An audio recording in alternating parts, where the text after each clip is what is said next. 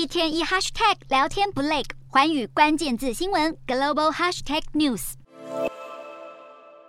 这栋房屋从屋顶到外墙全覆盖了一层又一层厚重的灰白冰雪，甚至沿着屋檐和墙面留下一束束的冰柱，令人联想起灾难电影的末日场景。不过，这底下其实是一间湖畔餐厅。餐厅业者表示，岩石的冰雪层意外保护了建筑物，不但窗户没有破，最担心的管线冻裂也没有发生。而炸弹气旋席卷美国，带来了强风暴雪跟结冰低温，更有空拍机捕捉到耶诞节当天密西根湖出现惊人景象。强风掀起大浪，把湖水冲向了堤道，却马上被冻到结冰，形成有如冰瀑的情景。而湖面上的涟漪也被冻成了冰圈，随波漂流。这座位在美国纽约州水牛城的小镇也陷入冰封，水牛城更成为重灾区，一度最多高达两万人无电可用，因为随着气温回暖，大量积雪融化，让当局警告，不但可能反而形成淹水，也因为路面可能打滑而下令禁止驾驶。纽约州州长更形容这场世纪暴风雪是史诗级、一生一次的天气灾难。